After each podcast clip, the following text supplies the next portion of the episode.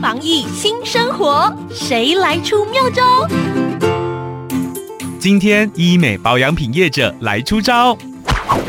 台中医美业者发现，因为防疫，这时候戴口罩不会引来异样眼光，不少爱美民众纷纷趁机整理门面进场维修，脸部微整业绩多出三成。台湾最大医美保养品牌 Doctor Wu 指出，疫情影响实体通路销售，但电商平台销售业绩却比去年同期成长近四成。加上医美保养品业者同步在许多社群媒体和消费者双向沟通，抢攻宅经济市场商机，有望推动线上通路营收成长，对整体营运带来帮助。